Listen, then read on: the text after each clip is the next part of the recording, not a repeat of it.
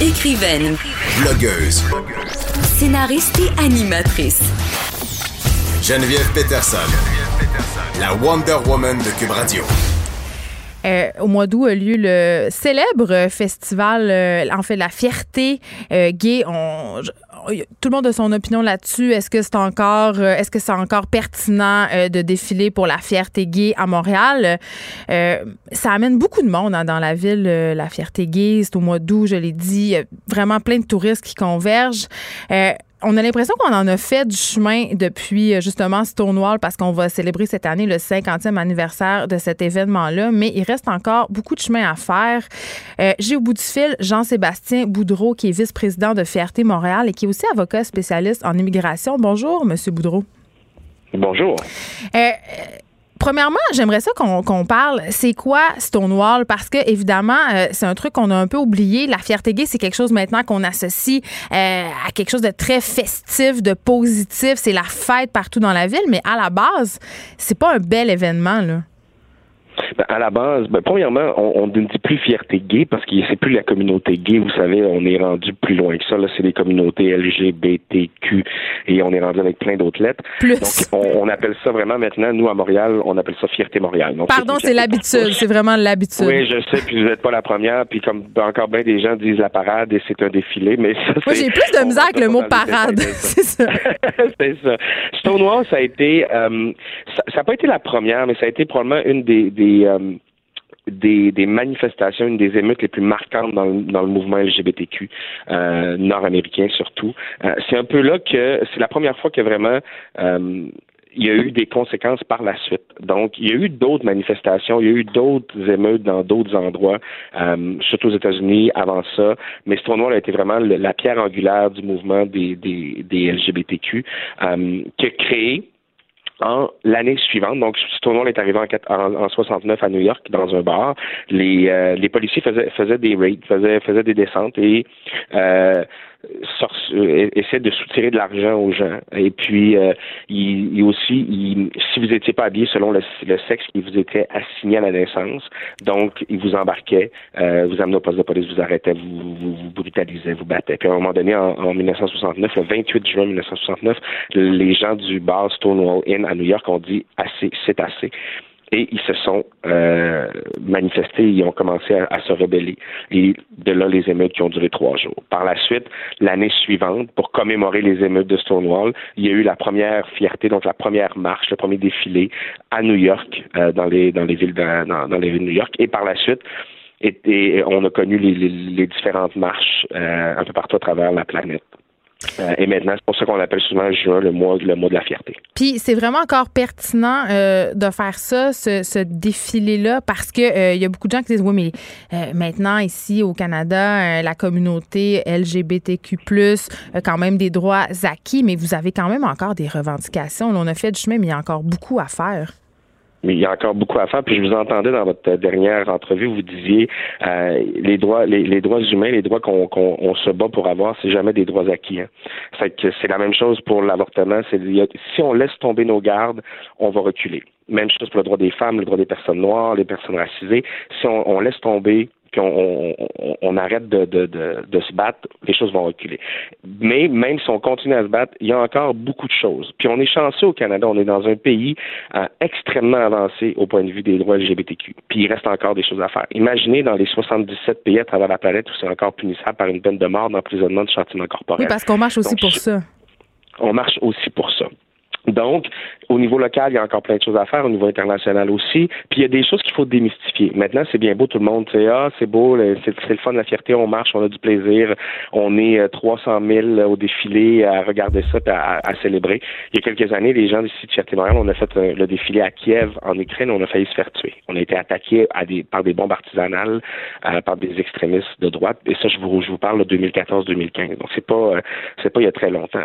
Donc, il y a encore beaucoup, beaucoup à faire. Puis maintenant, ici au Québec, ben, il faut travailler sur la compréhension des, minorités parmi les communautés LGBTQ, l'intersectionnalité, les personnes trans, les personnes vivant avec le VIH, euh, les personnes racisées, les personnes autochtones. Donc, il faut vraiment, euh, malgré que les, grandes batailles aient été, gagnées, donc le, mariage, le droit à l'adoption et toutes ces choses-là, il reste encore beaucoup, beaucoup de choses à faire sur le terrain pour s'assurer d'avoir des droits égaux pour tout le monde. Parce qu'on n'a pas encore, beaucoup de gens parlent au Québec de, de l'égalité juridique des communautés LGBTQ, puis c'est pas vrai. Euh, on a une égalité partielle, on a euh, qui a commencé en 1969 au Canada, la, décriminalisation partielle de l'homosexualité, mais on est en 2019, 50 ans plus tard, puis il y a encore du travail à faire.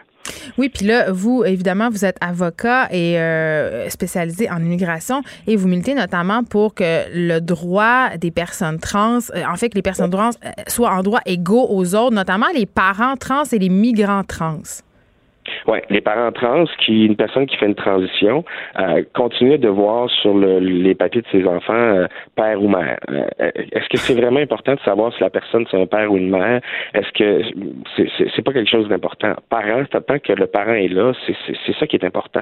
Donc, euh, il faut travailler là-dessus. Les personnes transmigrantes, on est la seule province au Canada où une personne transmigrante doit attendre d'avoir la citoyenneté canadienne. Ça ne fait aucun sens avoir la citoyenneté canadienne, c'est des délais qui sont excessivement longs. Premièrement, une personne, une la plupart des personnes trans migrantes qui arrivent ici arrivent ici comme réfugiés. Donc, ont déjà un processus excessivement long et douloureux et fuient une, un pays où ils sont ostracisés, où ils ont peur pour leur sécurité physique et mentale. Euh, donc, et là, ils arrivent ici et on ne les aide pas. Euh, et ça n'a aucun sens. Pourquoi au Québec, on ne le fait pas, puis on peut le faire dans le reste du Canada? Mais attendez, euh, M. Boudreau, juste pour être sûr que je vous suis bien, là, ça veut dire qu'une personne trans qui arrive ici se voit, en quelque sorte, réassigner son sexe de naissance sur son papier?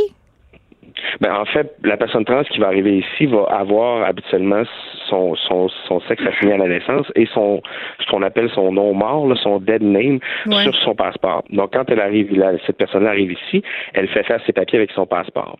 Et là, malgré le fait que cette personne peut avoir une apparence qui est différente que du sexe assigné ou qui, qui s'identifie différemment que du sexe assigné. On va continuer. Donc, on va lui émettre son permis de conduire avec son son nom euh, son nom mort, avec son sexe euh, son sexe assigné à la naissance. On va lui émettre sa carte d'assurance maladie avec son son nom mort et son sexe assigné à la naissance. Ça ne fait aucun sens. La personne arrive ici espérant avoir une nouvelle vie, espérant être protégée, vivre dans un meilleur pays, et on lui dit non non non, ça va arriver là, mais attendez entre trois et six ans. Et là et peut-être même plus, peut-être même une dizaine d'années dans certains cas, au moment où vous deviendrez citoyen, citoyenne, là, on pourra faire le changement. Ça veut dire que pendant tout ce temps-là, cette personne-là est au, Québec.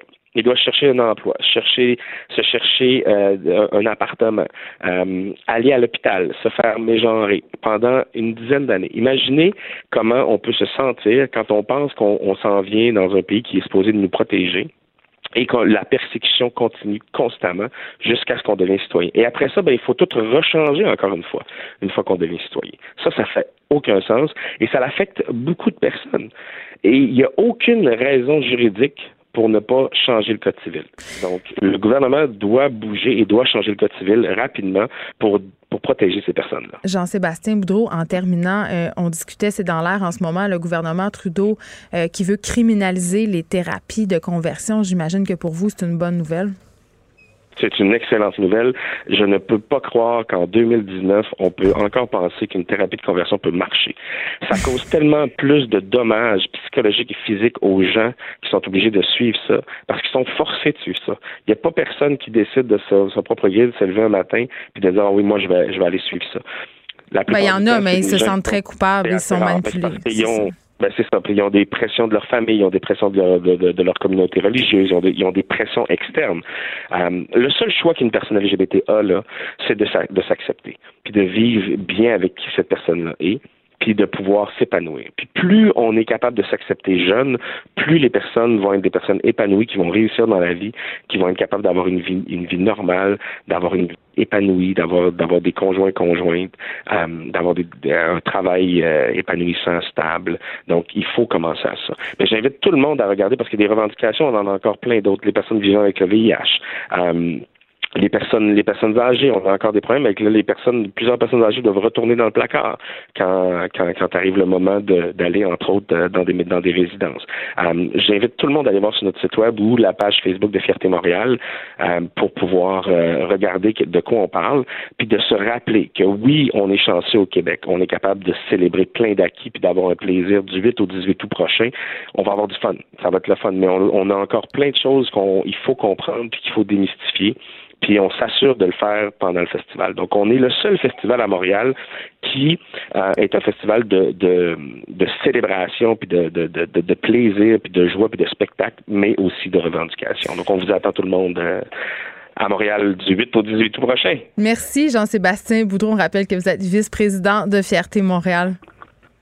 Merci beaucoup. Je vous souhaite une excellente journée. Vous aussi, merci.